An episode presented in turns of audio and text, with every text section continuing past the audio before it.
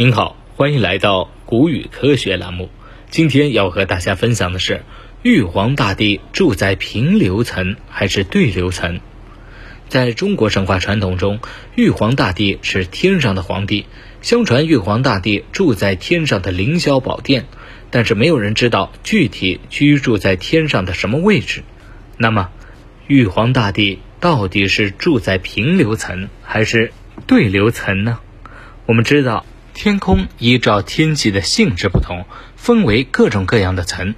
我们最为熟悉的是按温度分层，分为对流层、平流层、中间层、热层。从地面向上大约一万米，也就是十千米高度以下，由于主要被地面加热，大气越往高处温度越低。这里受太阳光照射，在不同区域有温度的变化。从而会造成垂直方向和水平方向的风，即空气对流，所以叫对流层。对流层集中了大气约百分之七十五的质量，特别是百分之九十以上的水汽。风与雷电都来自这里。从大约十千米到几十千米的高空区，有很多空气成分，如臭氧，可以吸收太阳光当中波长较短的部分，如紫外线等。所以这里高度越升高，温度也越高。这里的气流非常的稳定，被称为平流层。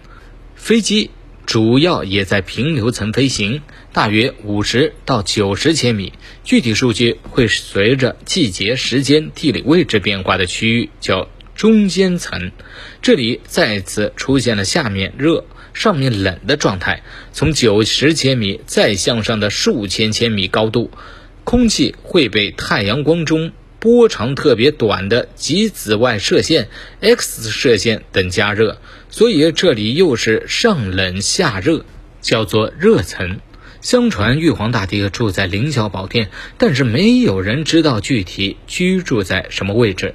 现在我们来分析凌霄宝殿所处的位置。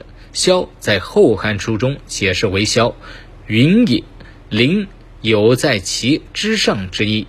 那么，凌霄宝殿应该在云的上方。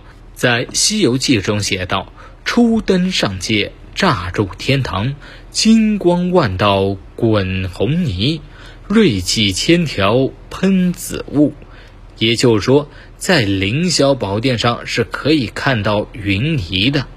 云多数高度在数千米，处于平流层以下。比平流层更高的中间层，距离群层就显得太远了，因此凌霄宝殿位于平流层的可能性比较大。好了，今天的分享就到这儿，我们下期节目再见。